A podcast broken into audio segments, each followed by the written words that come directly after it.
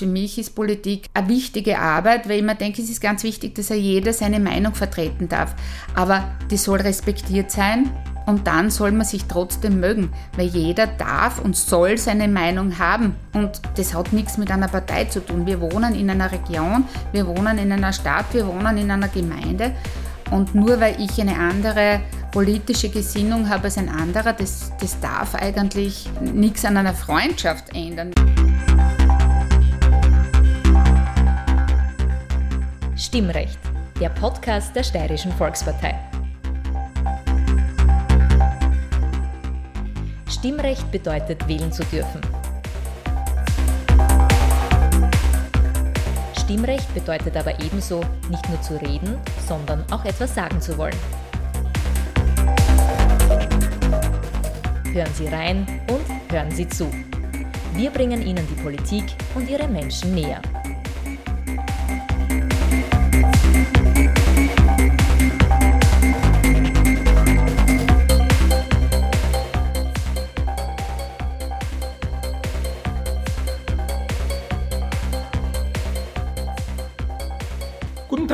Ich bin Peter Siegmund.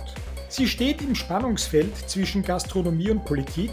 Sie hat es mit ihrem Mann geschafft, in ihrem Lokal Corona als Chance zu nützen und sie wundert sich heute noch über die Reaktion mancher sogenannter Freunde auf ihren Einstieg in die Politik.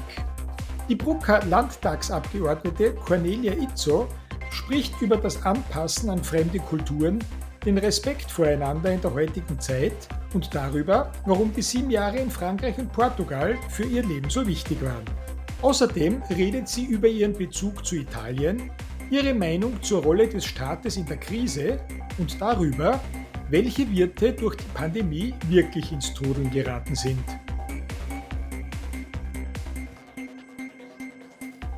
Liebe Hörerinnen und Hörer, herzlich willkommen wieder einmal bei Stimmrecht, dem Podcast der Steirischen Volkspartei. Ich sitze heute in Bruck an der Mur im Bezirksparteibüro der ÖVP und freue mich über meinen Gast, über Cornelia Izzo, die Bezirksobfrau von Frau in der Wirtschaft von Bruckmitz-Zuschlag und unsere Abgeordnete zum Landtag Steiermark. Herzlich willkommen, Frau Izzo. Vielen Dank, dass ich da sein darf. Freue mich sehr äh, und willkommen bei uns im Büro. Ich habe ein bisschen nachgeschaut. 52 Prozent der Brucker Bevölkerung sind oder ist weiblich. Und die Wirtschaftskammer hat vor rund drei Monaten eine Statistik herausgegeben, wonach die Frauen im Vorjahr schon 46 Prozent der neuen Einzelunternehmen gegründet haben. Im Bezirk Mürzzuschlag liegt diese Zahl sogar noch etwas darüber. Das heißt, dass die Frauen in ihrem Bezirk eine besonders starke Rolle spielen. Haben Sie dafür eine Erklärung?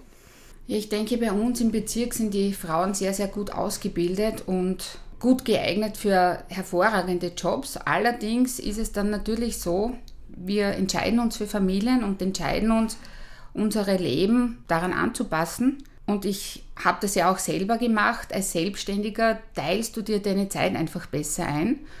Und ich glaube, dass das ein, ein wichtiger oder ein Hauptgrund ist, dass sich die Frauen selbstständig machen, hauptsächlich ja auch als Einzelunternehmer. Sie selber haben ein sehr umfangreiches Ausbildungsportfolio. Sie sind Bürokauffrau, Sie sind Hotel- und Gastgewerbeassistentin, Sie sind geprüfte Versicherungskauffrau, Sie haben die Maklerausbildung und Sie sind diplomierte Mediatorin. Wie hat Sie es in die Politik verschlagen? Ich glaube, das alles zusammen, mein, mein, Lebensweg und die verschiedensten Ausbildungen haben mich zu dem Menschen gemacht, der ich bin mit all meinen Erfahrungen und die Präsenz durch das jetzige Geschäft, das, die Gastronomie, den Handel. Frau in der Wirtschaft war der erste Punkt in meinem Leben, wo ich öffentlich geworden bin, allerdings noch parteilos.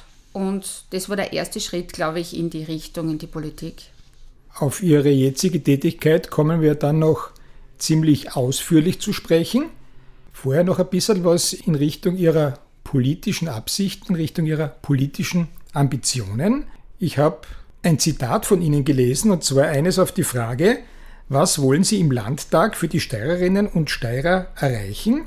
Im Landtag sitzen Sie seit 2019 und Sie haben einigermaßen platitüdenhaft, würde ich jetzt einmal sagen, geantwortet.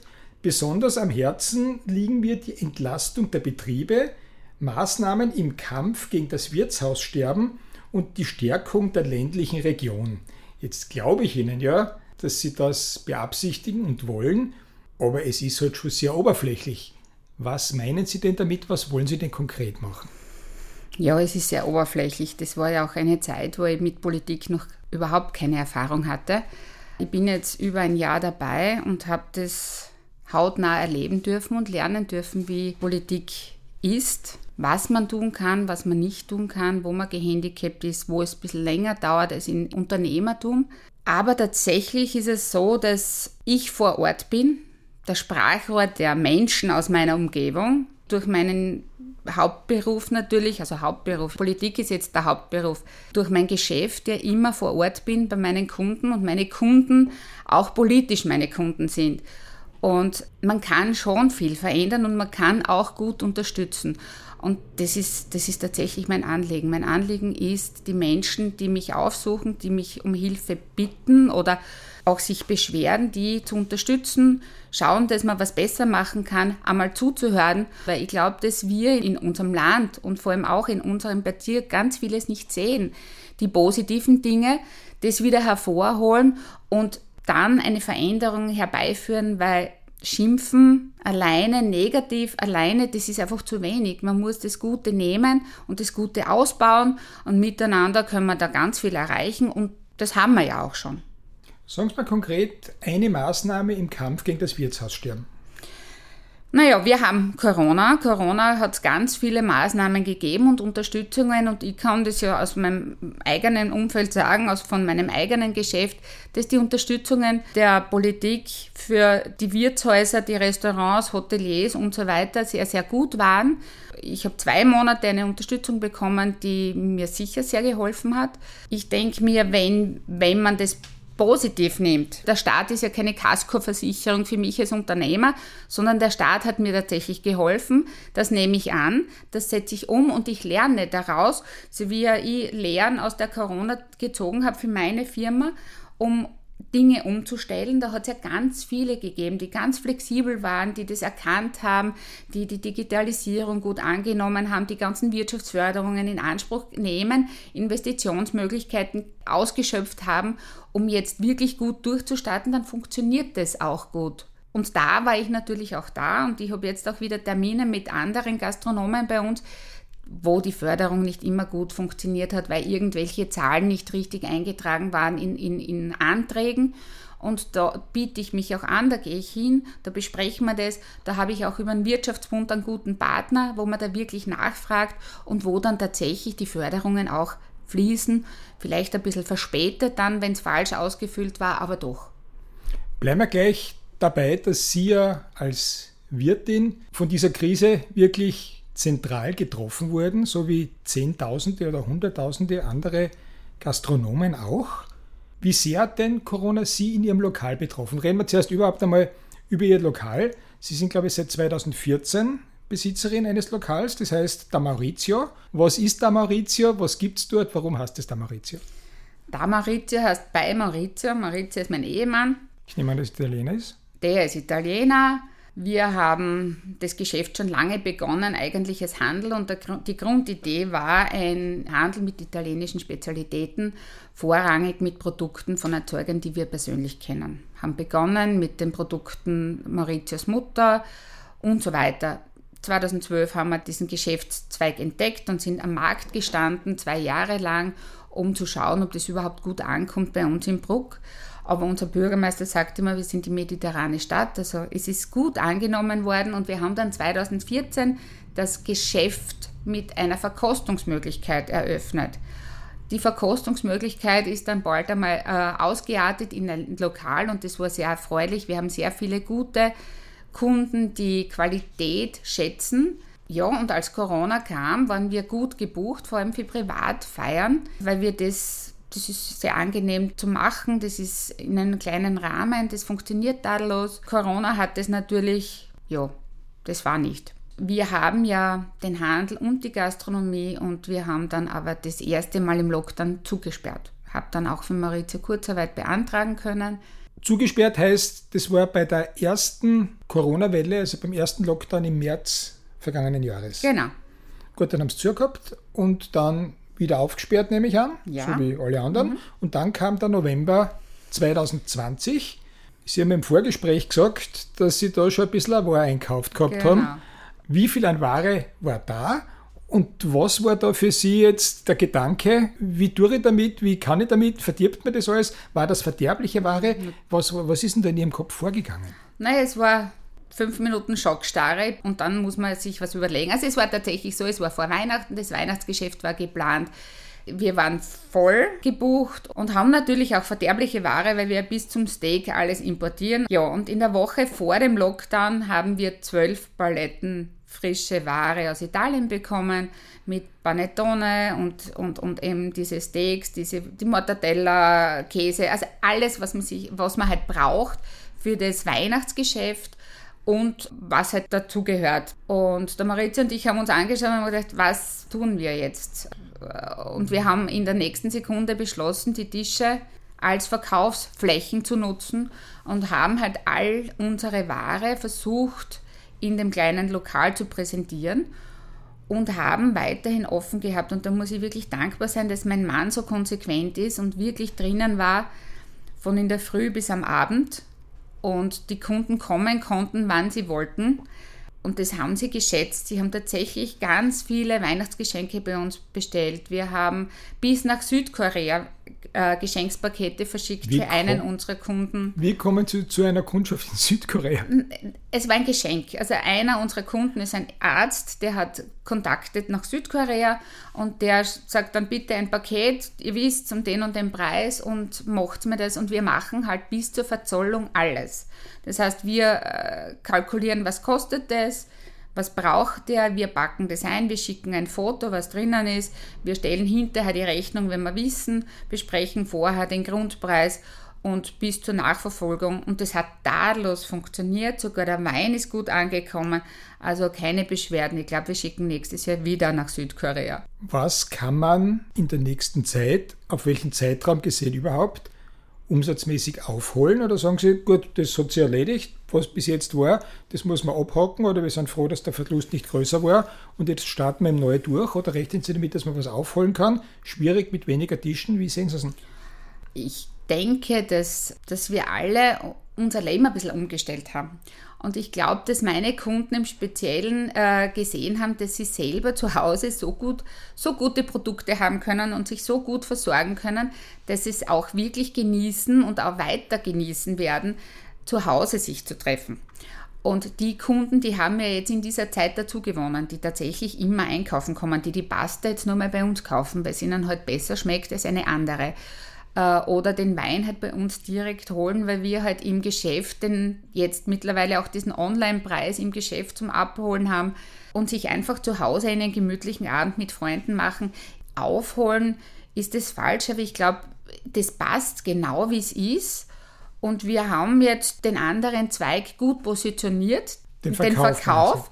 Und jetzt kann das eine das andere einfach unterstützen. Es gibt aber sicher etliche Gastronomen im Bezirk, die das Ganze nicht so positiv sehen oder auch nicht so gut überstanden haben wie Sie. Wie groß ist die Zahl? Wie viele kommen zu Ihnen? Wie gehen Sie auf die zu? Sprechen Sie denen Trost zu? Sprechen Sie denen Mut zu? Wie tun Sie mit denen?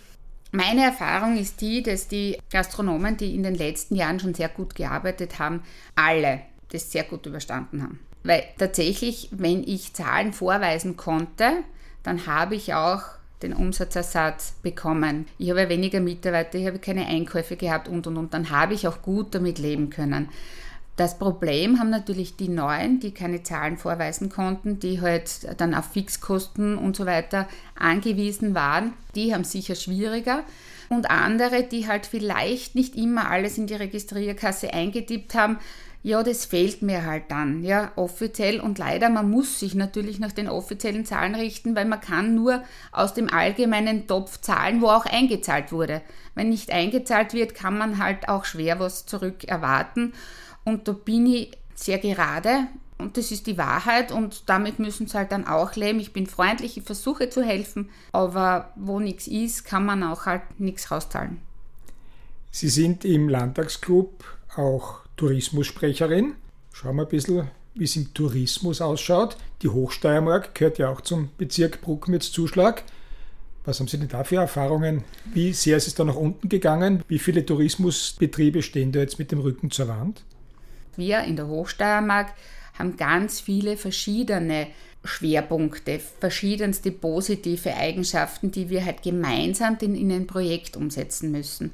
Und wir können auf der einen Seite von unserer Natur ganz viel mitnehmen, auf der anderen Seite von unserer Industrie, weil durch die Industrie haben wir neue Menschen im Bezirk, wir haben Touristen, die sonst nicht kommen würden, die aber natürlich dann auch auf die Bürgeralm fahren und umgekehrt, jemand, der auf der Alm ist, möchte vielleicht dann das Stadtleben auch ein bisschen genießen. Und somit müssen wir oder sollen wir ein Konzept umsetzen, das für uns in der ganzen Hochsteiermark gewinnbringend ist. Kommen wir noch einmal zurück zu Ihrem Italienbezug. Durch Ihren Garten und durch Ihr jetziges Lokal, waren Sie schon immer italophil oder hat sich das eben durch Ihren Mann entwickelt? Na, gar nicht. ich habe, glaube ich, Cappuccino, habe ich. Espresso. Fertig. Also, das, das, also ich habe mit Italien nie was am Hut gehabt.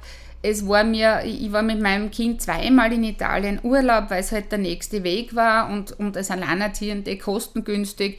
Und das war's. Habe dann meinen Mann in Bruck an der Mur kennengelernt, weil er Sicherheitschef bei der Firma Bonatti war und habe mit seinem Kollegen mich unterhalten, weil der hat Französisch gesprochen und ich ein bisschen, na, überhaupt nicht ich habe alles erst durch meinen Mann kennengelernt und das echte Italien halt, also die Familie, das gute Essen zu Hause, die Qualität mit wenigen Zutaten, die halt gute Qualität sind, super, super äh, Gerichte zu kochen, was es heißt, Familie hinter sich zu haben, einen Urlaub, wo keiner dich versteht, wo man sich dann anpassen muss mit der Sprache, auch wenn man es nicht gelernt hat. Und das Schöne, den Willen, dass sie mich verstehen, auch wenn ich nie wirklich Italienisch gelernt habe, mit meinen paar Worten, die ich immer wieder dazu gelernt habe, mich mit der Mama trotzdem zu unterhalten. Wo ist Ihr Gatte zu Hause? Der ist vor Neapel, also er ist in Kampanien vor Neapel, also eigentlich gleich einmal nach der Grenze Lazio und eben zehn Minuten vom Meer entfernt. Und wir haben, also wir, die Mama hat einen eigenen Olivenhain, äh, Weintrauben, den Garten vor der Tür, die Nektarinenbäume, also alles, was halt so für so eine kleine Familie dazugehört. Wie sind Sie dann dazu gekommen, Wirtin zu werden? Weil, so wie Sie mir es jetzt geschildert haben, Ihr Gatte kommt ja nicht aus der Gastronomie, oder? Nein, das hat sich wirklich entwickelt, weil wir haben aus der Not eine Tugend gemacht. Der Maritze hat unten auch seinen Sohn er hat ja, er hat einen Job aufgegeben, war dann auch eine Zeit lang arbeitssuchend, äh, nicht lange, Gott sei Dank, aber die Reisen nach Italien sind kostspielig. Und allein eine Strecke Maut hat über 70 Euro gekostet. Damals hat der Benzin 2 Euro irgendwas gekostet unten. Also es war einfach sehr teuer. Wir haben beide ein Kind, also ich war alleinerziehend ewig er hat einen Sohn zum Versorgen und wir haben halt dann begonnen, die Produkte aus Italien mit nach Österreich zu bringen und haben das eben dann verkauft. Haben das zwei Jahre nur so gemacht und unsere Kunden haben dann eben beschlossen, sie hätten gern ein Geschäft, wo sie das auch aufgeschnitten alles mitnehmen können. Ich habe dann gleich den Gastroschein dazu gemacht, weil wir auch Wein hatten und, wir, und Wein, den sonst keiner hat. Und natürlich kauft den keiner, wenn er nicht gekostet hat. Das war der Zugang, dass ich den Gastroschein auch gelöst habe. Und aus dem Kosten wurde dann gleich der Verkauf und das Trinken vor Ort und die Jause vor Ort. Und das hat sich wirklich schrittweise entwickelt und wir sind da einfach hineingewachsen. Ist Wirtin mittlerweile Ihr Traumjob? Ich glaube, das Wirtin jetzt so die Summe aller meiner Jobs ist in Wirklichkeit, weil ich muss jetzt in dem Geschäft von der Sekretärin bis zur Mediatorin findet sich in, in der Wirtin quasi alles. Und das, ja, also es macht Spaß. Ich bin aber jetzt in der Politik und mein Mann hat die Agenten übernommen und bin jetzt zwischendurch drinnen, dann sehr, sehr gerne. Kann natürlich auch immer aushelfen, wenn ich da bin. Aber es macht Spaß. Jetzt waren Sie sehr lange Bezirksobfrau der Wirtschaft in diesem Bezirk. Das ist jetzt kein extrem politischer Job, um das mhm. einmal vorsichtig auszudrücken. Jetzt sitzen Sie dann für eine Partei im Landtag. Was haben denn die Gäste dazu gesagt? Hat sich da irgendwas geändert Ihnen gegenüber? Ja, es war spannend. Ich habe nämlich extra darauf bestanden, als Frau in der Wirtschaft keiner Partei anzugehören. Und dann musste ich mich natürlich entscheiden, ob ich das machen möchte oder nicht. Habe das mit meinem Mann besprochen. Ja, natürlich hat sich was geändert. Es hat sich auf der einen Seite gezeigt, dass ich ganz viele Kunden habe, die sich sehr darüber gefreut haben und das nach wie vor tun und sagen, okay, du bist unsere Sprecherin da unten, du musst uns vertreten. Und auf der anderen Seite hat sich natürlich auch das andere aufgetan. Es gibt tatsächlich Kunden, die nicht mehr kommen oder versuchen, mir aus dem Weg zu gehen. Aber das habe ich bewusst entschieden und mit dem war zu rechnen und das war dann halt auch so.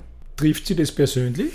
Bei manchen ja. Also ich bin tatsächlich oft überrascht, was Menschen, wo ich gedacht habe, dass ich sie kenne, wo ich dachte, wir sind Freunde, dann auf Facebook-Seiten schreiben, posten, bei mir was dazu schreiben oder halt jetzt einfach nicht mehr kommen, weil es für mich anders ist. Für mich ist Politik eine wichtige Arbeit, weil ich mir denke, es ist ganz wichtig, dass ja jeder seine Meinung vertreten darf. Aber die soll respektiert sein und dann soll man sich trotzdem mögen, weil jeder darf und soll seine Meinung haben. Und das hat nichts mit einer Partei zu tun. Wir wohnen in einer Region, wir wohnen in einer Stadt, wir wohnen in einer Gemeinde. Und nur weil ich eine andere politische Gesinnung habe als ein anderer, das, das darf eigentlich nichts an einer Freundschaft ändern, weil auch unter Freunden ist es wichtig, dass mir mein Freund seine Meinung mitteilt. Und ich glaube, dass gerade das das Wichtige ist und der echte Freund der ist, der die Meinung sagen will und der das auch darf.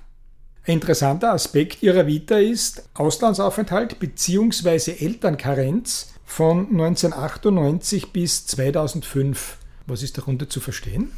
Na, ich habe, glaube ich, ganz viele verschiedene Leben gehabt. Irgendwie passt eines mit dem anderen nicht und schließt sich dann am Ende doch.